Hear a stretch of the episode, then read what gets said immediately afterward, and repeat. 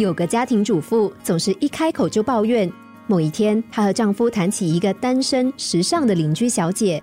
家庭主妇说：“我听说啊，那位小姐是个公司的老板，看起来很能干，哪像我，只是一个家庭主妇。我真的很羡慕她。”丈夫回答说：“其实当家庭主妇也不错啊。”太太又说：“那位小姐啊，每天都穿着漂亮的套装，而我却连件像样的衣服也没有。”丈夫回答：“他时常应酬到半夜，听说啊，身体都搞坏了。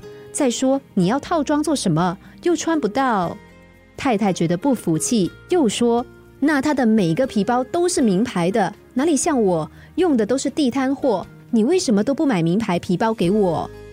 丈夫无奈的回答说：“唉，那是人家辛苦赚来的钱，要怎么花是他的事。我一个人的收入要养一个家，怎么负担得起？”太太听到这里，觉得有点委屈，红了眼眶。这个时候，丈夫安慰她说：“你别难过，其实你有一个顾家的老公，还有两个可爱的孩子，这些都是那位小姐没有的啊。”太太这才露出微笑，她才想到自己本来就是这个家的妻子、母亲，而不是那位小姐。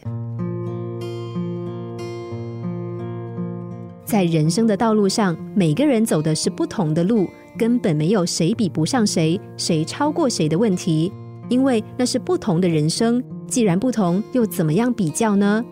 羡慕或嫉妒都是没有意义的，因为我们不可能变成另一个人，也不可能过他的人生。我们总是看到别人拥有的，其实我们也有很多是别人没有的。哲学家蒙恬说。一个人只想要快乐，这或许不难做到。可是，如果想比别人快乐，这恐怕就很困难了。